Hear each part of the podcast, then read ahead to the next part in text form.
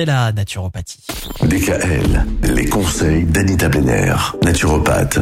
On s'intéresse cette semaine à l'apnée du sommeil avec vous, Anita. Aujourd'hui, on cherche à trouver les causes de cette apnée. Alors, c'est souvent dû à une dilatation du pharynx ou une obstruction des voies nasales et une augmentation de la taille des amygdales ou de la langue ou de la luette. Et elle est souvent accentuée par la position allongée sur le dos qui entraîne donc la langue dans l'arrière-gorge.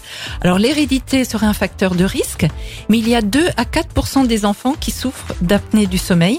Et certains symptômes doivent être pris au sérieux afin de poser vraiment un diagnostic et mettre en place un traitement adapté. Alors comment pose-t-on le diagnostic d'une apnée du sommeil? Ben, Ce diagnostic se fait en deux étapes, dont la première indispensable est le questionnaire de Berlin. Ça, c'est effectué par le médecin. Et les réponses à ce questionnaire permettent d'évaluer les probabilités d'apnée du sommeil. Et en cas de forte probabilité, il y a deux types d'examens qui sont alors proposés aux patients.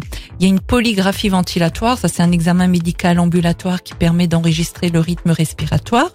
Et puis, il y a la polysomnographie qui est un examen qui enregistre en plus le rythme cardiaque, l'électroencéphalogramme, hein, c'est-à-dire l'activité cérébrale, et l'électromyogramme, l'activité des muscles ainsi que la température corporelle.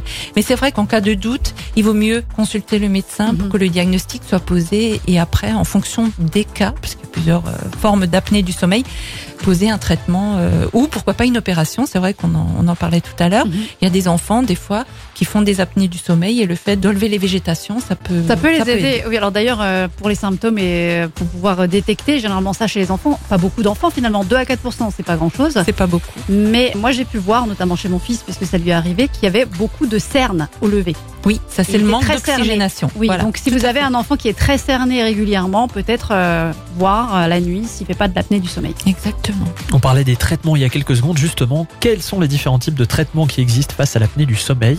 Réponse demain. Retrouvez l'ensemble des conseils de DKL sur notre site internet et l'ensemble des plateformes de podcast.